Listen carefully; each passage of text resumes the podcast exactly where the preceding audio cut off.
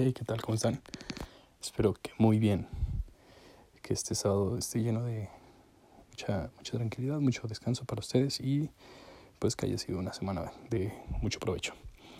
El día de hoy los quiero dejar con este episodio corto con una frase que dice, vivimos en un mundo donde el funeral importa más que el muerto, la boda más que el amor y el físico más que el intelecto. Vivimos en la cultura del envase que desperdicia el contenido. Eduardo Galeano.